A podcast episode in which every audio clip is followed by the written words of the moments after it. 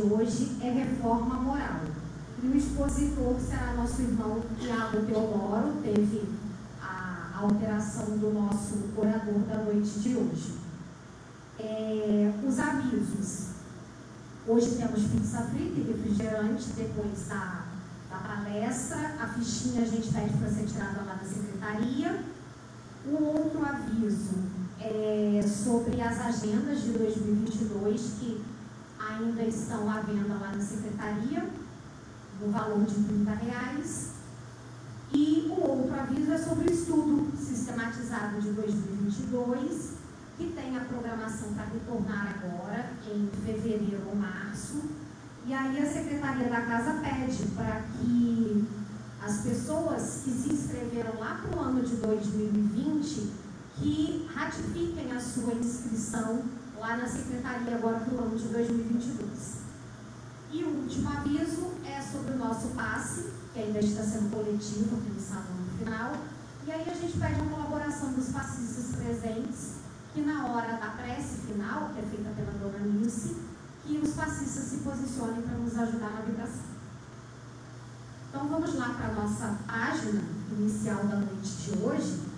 É do livro Vinha de Luz, de Francisco Cândido Xavier, pelo Espírito de Emmanuel. É a mensagem 71, em nosso trabalho. Porque toda casa é edificada por alguém, mas o que edificou todas as coisas é Deus. A passagem está em Hebreus, capítulo 3, versículo 4. O Supremo Senhor criou o universo. Entretanto, cada criatura organiza o seu mundo particular. O arquiteto divino é o possuidor de todas as edificações. Todavia, cada espírito constrói a habitação que lhe é própria. O doador dos infinitos bens espalha valores ilimitados na criação. Contudo, cada um de nós outros deverá criar valores que nos sejam inerentes à personalidade. A natureza material, rica de bênçãos em toda parte, constitui a representação do patrimônio imensurável do poder divino. E em todo lugar onde exista alguém, aí palpita a vontade igualmente criadora do homem, que é o herdeiro de Deus. O pai levanta fundamentos e estabelece leis. Os filhos contribuem na construção das obras e operam interferências. É compreensível, portanto, que empenhemos todo o cuidado em nosso esforço individualista nas edificações do mundo, convictos de que responderemos pela nossa atuação pessoal em todos os quadros da vida.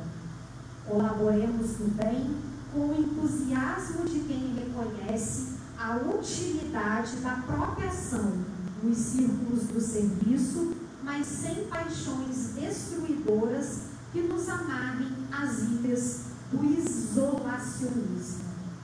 Apresentemos nosso trabalho ao Senhor diariamente e peçamos a Ele destrua as particularidades em desacordo com seus propósitos soberanos e justos, rogando-lhe visão e entendimento. Seremos compelidos a formar o campo mental de nós mesmos, a erguer a casa de nossa elevação e a construir o santuário que nos seja próprio. No desdobramento desse serviço, porém, jamais nos esqueçamos de que todos os patrimônios da vida pertencem a Deus.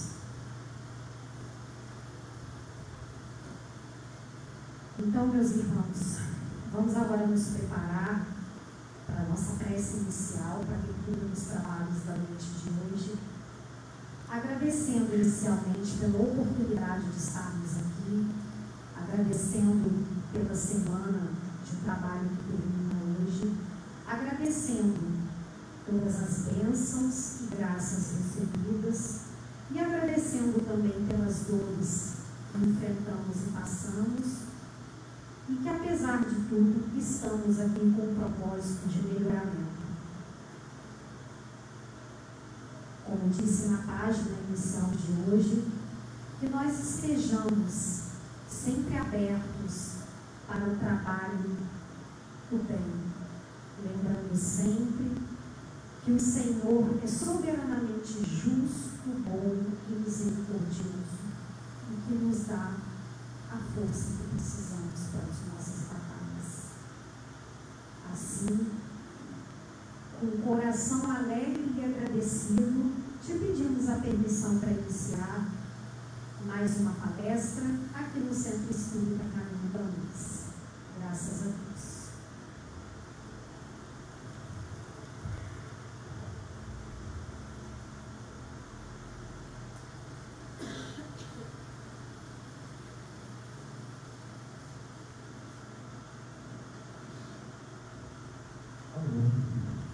Caros irmãos, caros colegas, boa noite para todos. É com muita honra e muita alegria que nós retornamos à às atividades presenciais. Conforme vão se aprofundando na vacinação, conforme vão estudando os indícios de toda a dificuldade que a pandemia nos traz e como iremos superá-la, voltamos aos poucos para as nossas atividades, já vendo alguns rostos amigos, já podendo cumprimentar e conversar pessoalmente, mesmo que tendo as máscaras entre as conversas, já nos colocamos em posição de uma certa esperança, um certo orgulho, uma certa confiança, como deve ser, de que todo o nosso sofrimento ele tem data certa para acabar. Não sabemos a data e, portanto, vai nos exigir fé e confiança. Mas a reforma íntima, o tema a reforma íntima nos põe a pensar. Porque a primeira coisa que eu penso quando penso nesse tema é justamente no fato de por que é que não tem espírito puro dando palestra no centro espírita. Porque o ideal seria que um anjo estivesse aqui nessa tribuna falando para todos nós como se dá o processo da reforma íntima, como acontece essa transformação interior por meio da vossa vontade, por meio da nossa vontade.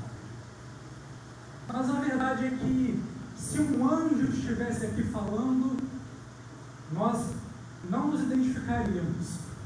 Portanto, quem vos fala sobre a reforma íntima hoje é alguém que ainda se encontra no processo.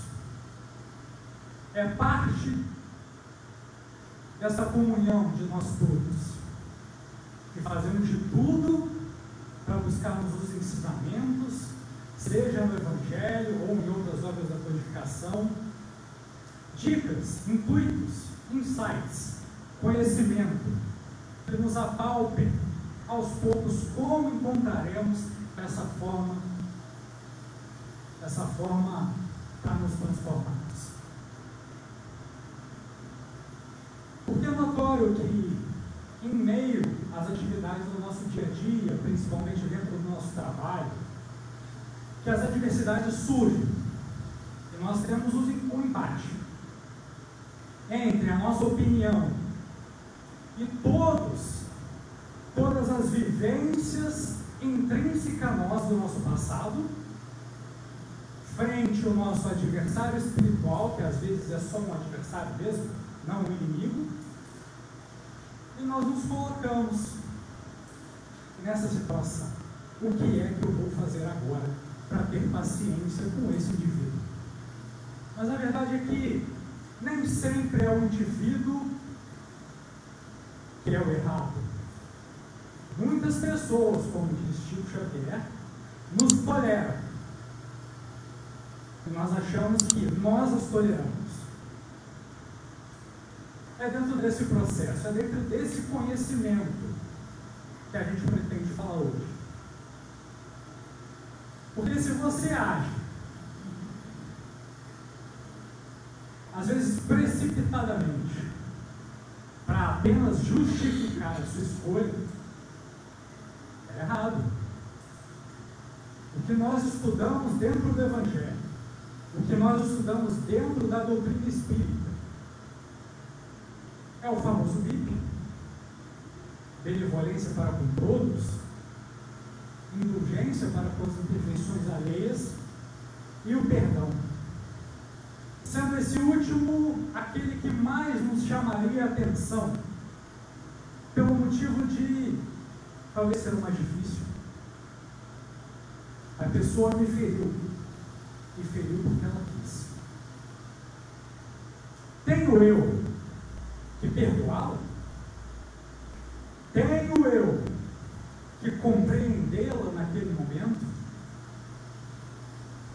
Tenho eu responsabilidade naquilo que sinto perante a situação? O Evangelho nos diz que sim. Porque o fato de perdoarmos não vai significar que nós somos coniventes com o erro da pessoa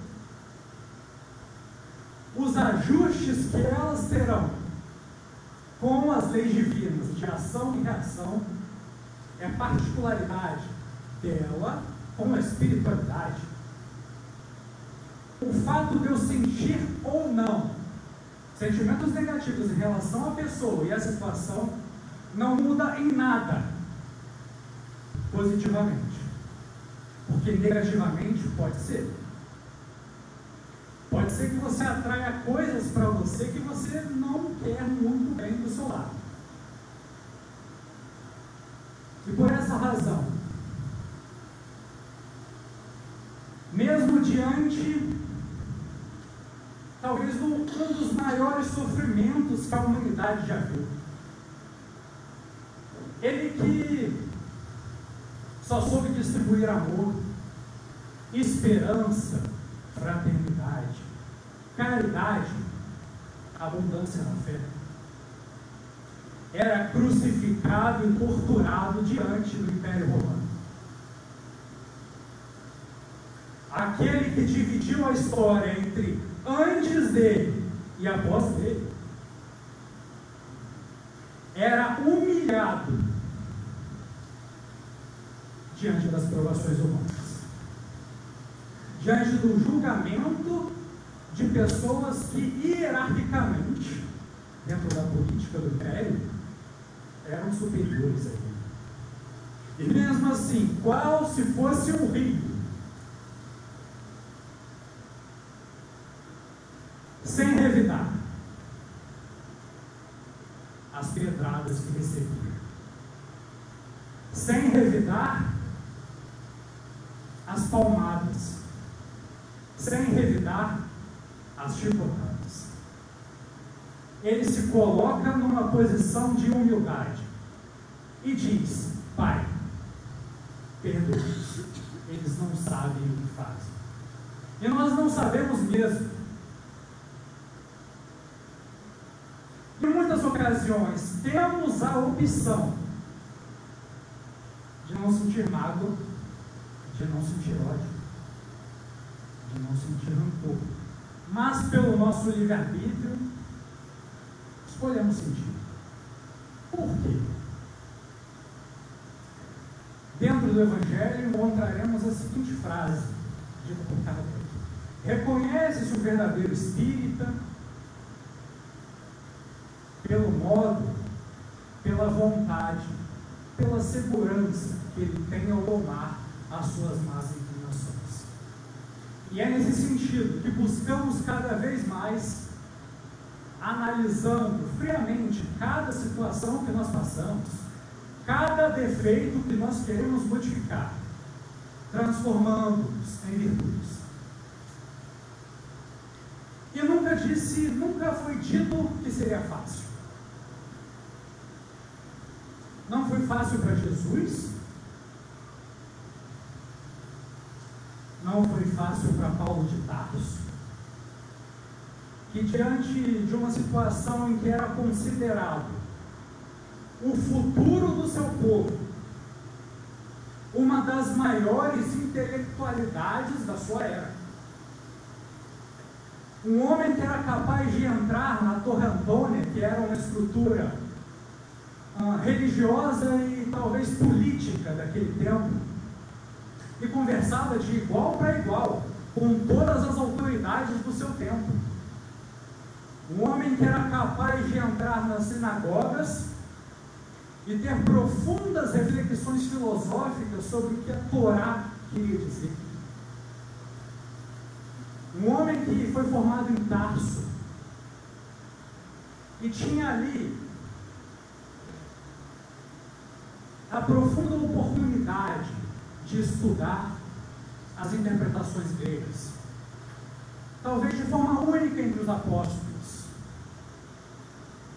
Detinha uma inteligência incrível para sua época. E mesmo assim, reunindo todos os artifícios que a humanidade reclama, Paulo de Tarso cai diante da própria glória. Ao perseguir os cristãos,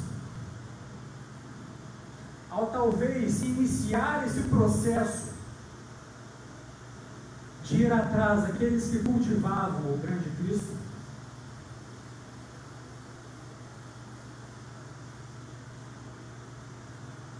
aquele que cultivava o grande Cristo, ele se vê indo durante a estrada de Damasco para persegui-los. Aparece então uma imagem brilhosa que era capaz de ofuscar a visão à primeira vista e ao fazê-lo cair do cavalo causa cegueira nesse homem. Esse homem que precisou ficar cego para justamente enxergar o que era de fato importante, depois desse fenômeno, depois de enxergar a figura do Cristo em sua imensidão e glória, depois do desencarne, perguntam, Senhor, agora eu entendo, que queres que eu faça? É essa transformação através das nossas quedas e daquilo que nós compreendemos por ser uma forma de revitalizarmos o nosso passado que devemos entender o que é a reforma íntima de fato. Para Paulo de Tarso, uma transformação que o transformou, redundantamente dizendo, no maior divulgador da doutrina espírita se era um grande fariseu do seu tempo, se era uma das maiores intelectualidades da era em que ele estava, naquele momento viu-se rebaixado. Pois a figura real, a figura do Cristo, a figura espiritual, era majoritariamente importante. Porque diante perdão, do que adianta nós construirmos habilidades psicológicas da argumentação e da exegese, se nós não praticamos a caridade, se nós não compreendemos que nós não somos melhores do que ninguém, simplesmente porque lemos mais livros, simplesmente porque cultivamos mais bens, simplesmente porque nós temos uma capacidade financeira melhor.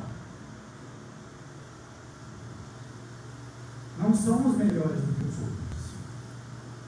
Cada indivíduo que aqui se encontra tem a oportunidade dada por Deus por meio da reencarnação, como diz o nosso livro dos Espíritos, de reparar os erros do passado.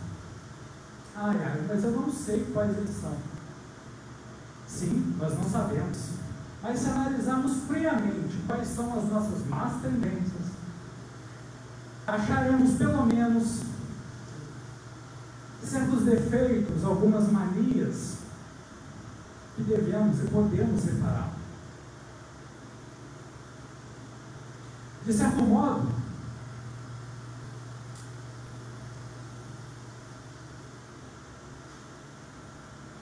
nos convidava o Cristo para reflexão, como já dissemos.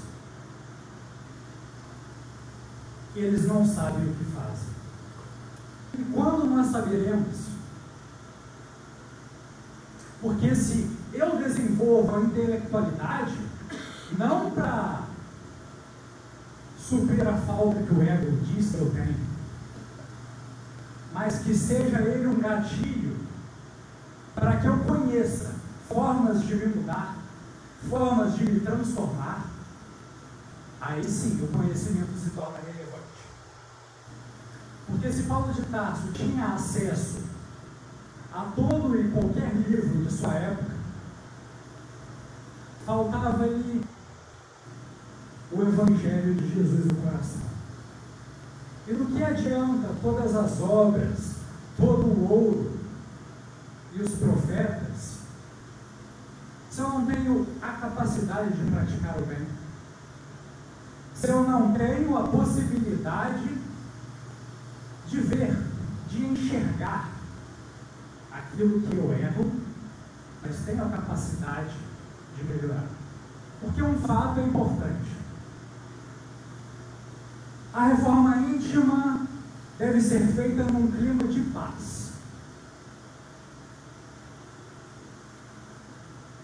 Porque se você transforma a sua reforma íntima numa guerra, a vida perde o sabor. Você vai estar sempre insatisfeito, sempre magoado, sempre se sentindo incapaz. Então aproveite esse tempo de auto-reflexão e meditação contigo mesmo. E faça a caridade, não só para os outros, mas para contigo. Entenda que os seus defeitos também precisam de compreensão.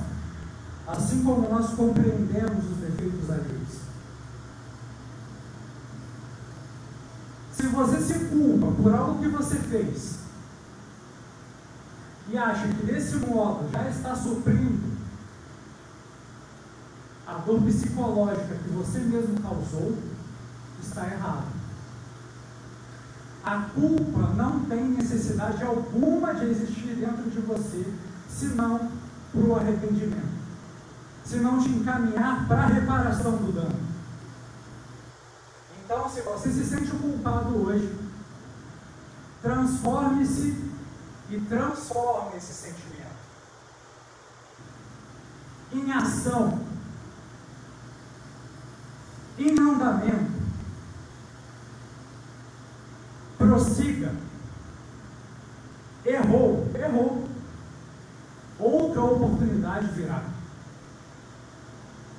Está estagnado, com o coração partido? Isso também passa. Busque força dentro das entranhas da tua alma, mas não permaneça nesse estado de auto-sofrimento, de auto-flagelo, de auto-aborrecimento. Como aconteceu com Paulo de Tarso, que após matar o seu cunhado, para quem não leu o livro Paulo Estevam,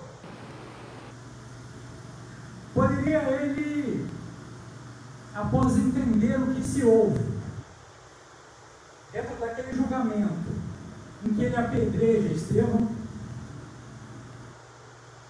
poderia se entender, compreender que Paulo, ao entender o que havia feito de verdade,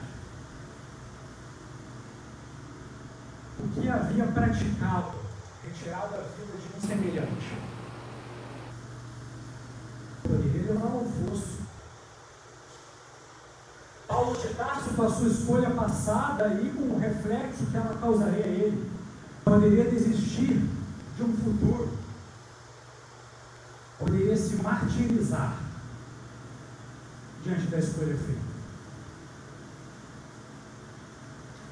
Mas fazendo luz, jus e dando potência à oportunidade, ele escolhe outro caminho, o caminho do trabalho do bem. E a partir daquele dia, ele vai buscar a compreensão.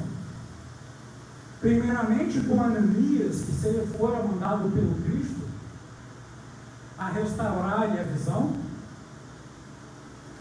Depois buscando Pedro os outros apóstolos na casa do caminho, praticando a caridade, dando passes, oferecendo água frutificada.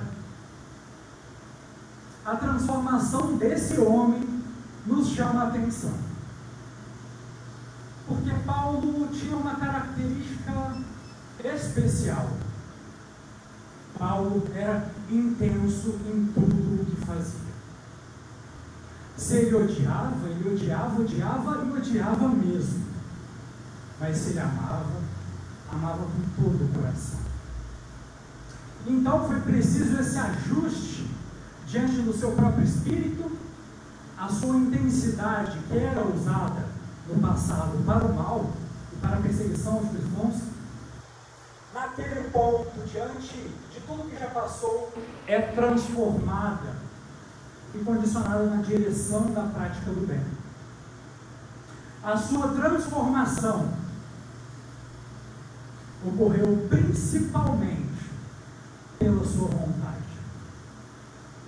E há quem diga, citando no prefácio de Paulo Estevão, muitos dirão que Paulo teve regalias ao ser chamado pelo próprio Cristo a contribuir no trabalho. Mas Emmanuel reitera: todos nós somos chamados o tempo todo para o trabalho.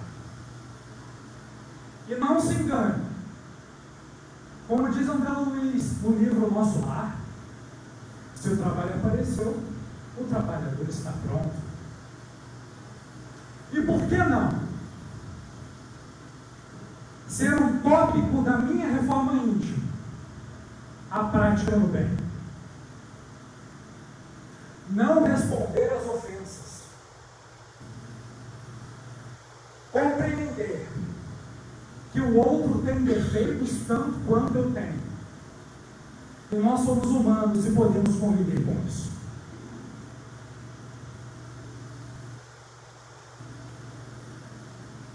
É importante entender. Não se dá evolução em largos passos. Diante de tudo que estudamos na doutrina espírita, temos que compreender que a evolução tem a sua própria velocidade. Embora sejamos diferentes, embora um torça para o Fluminense, que é o melhor time do Brasil, outros torçam para o Flamengo, não há problema em nós convivermos.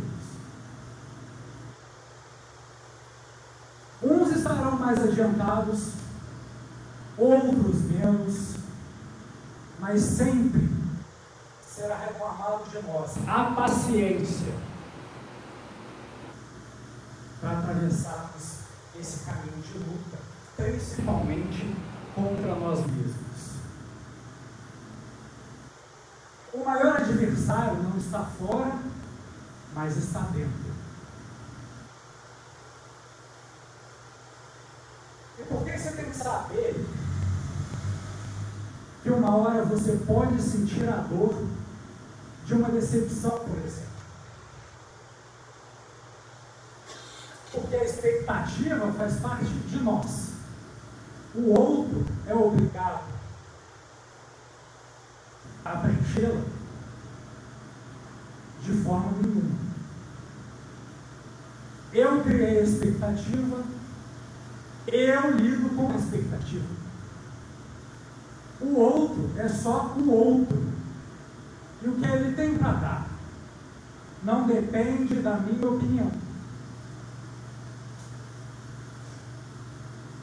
Mas diante da adversidade, diante desse sentimento que nos assola o íntimo, o que fazer?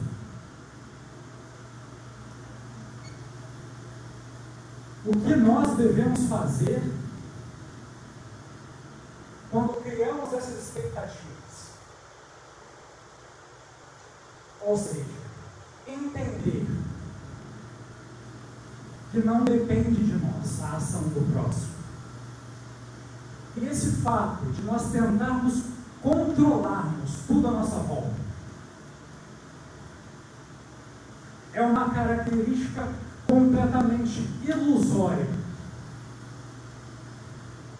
que cria raízes na nossa mente. Aquilo que nós não podemos controlar merece tanto a nossa energia assim? Merece tanto o nosso tempo, o nosso pensamento? Porque, olha, se eu não posso controlar, por que gastar energia nisso? Se algo não depende de mim, porque estou tão envolvido com essa situação. Já fiz o que podia. Se não há remédio, remediado está. E diante de tudo,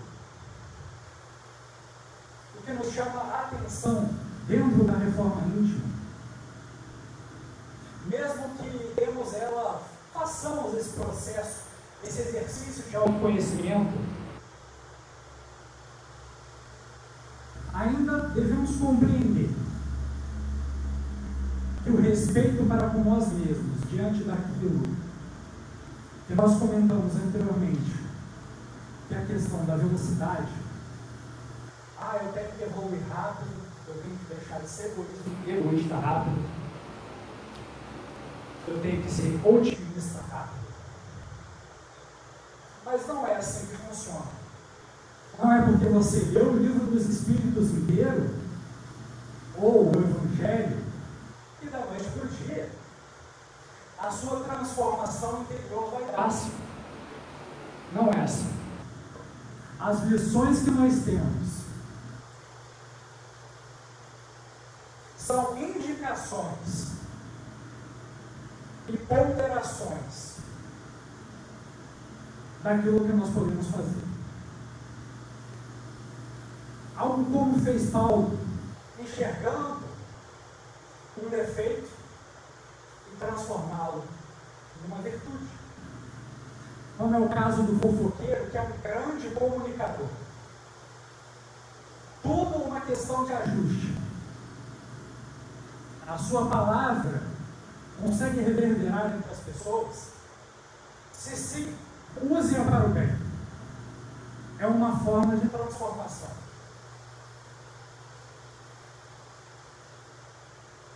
E assim, vamos aos poucos,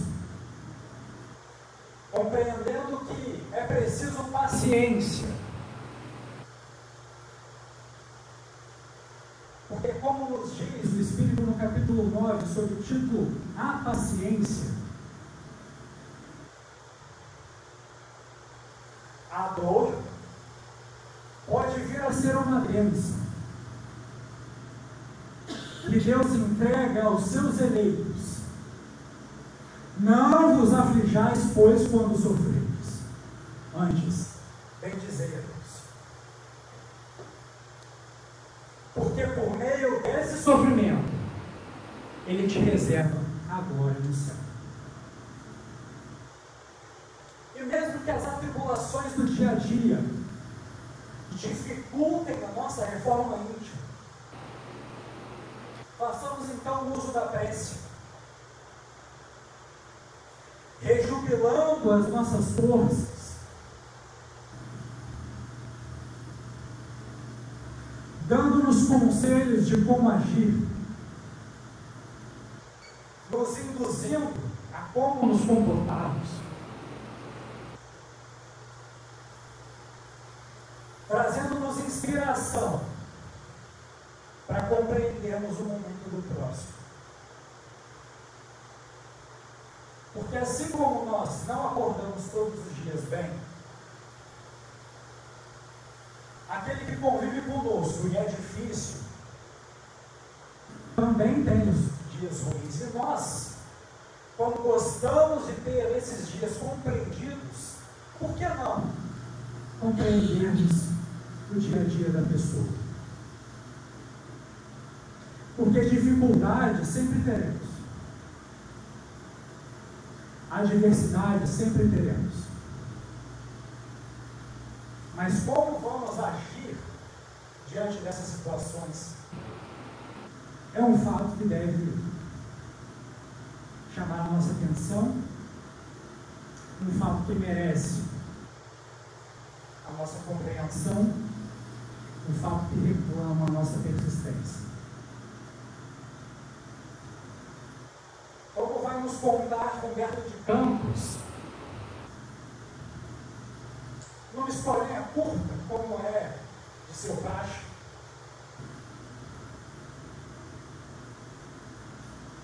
Espíritos daí um, uma reunião, uma espécie de curso, para aqueles que eram divulgadores do Evangelho, trabalhadores das casas espíritas e demais fundamentos que se encontram na benevolência. Nada mais, nada menos do que Bezerra de Menezes estava nessa reunião, dando a sua palestra, e foi aberto a perguntas, esse espírito levantou a mão e falou: Eu estou desejo Eu não aguento mais esses espíritos. Eu não aguento mais a incoerência que se dá no movimento espírita. Eu não mais a rebeldia de alguns colegas do trabalho para a casa espírita. E, sobretudo, doutor Bezerra de Menezes, eu não aguento nem eu mesmo. Pelo menos ele era sincero. O doutor Bezerra de Menezes ouviu com toda a calma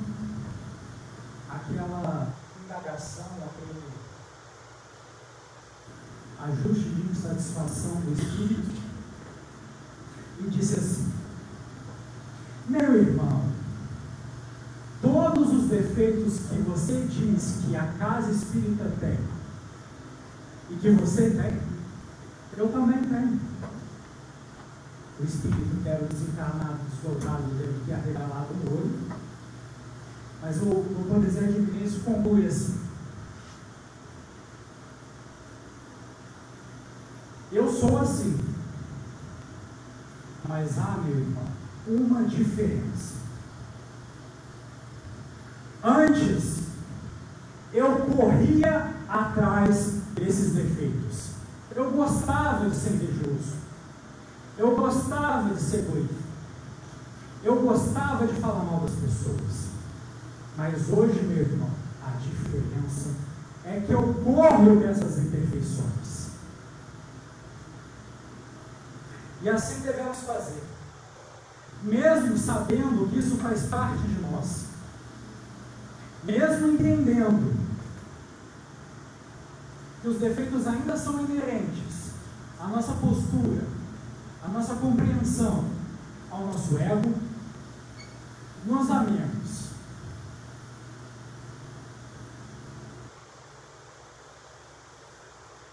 que possamos compreender então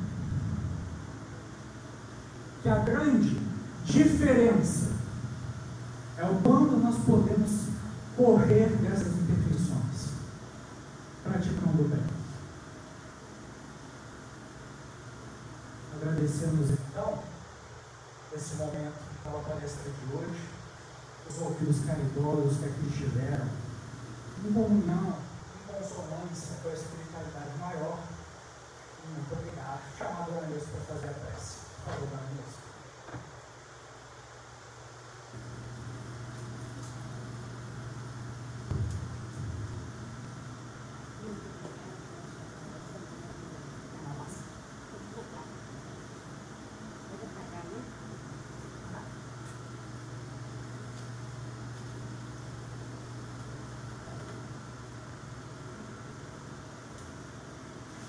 queridos irmãos, mais uma vez, nós aqui estamos agradecendo oportunidade que nós tivemos nesta noite de receber as mensagens do nosso irmão que trouxe para nós, para que a gente possa entender as nossas necessidades, a dos nossos irmãos que nos buscam. Nós estamos aqui para servir. Agradecendo a Deus por mais esse dia que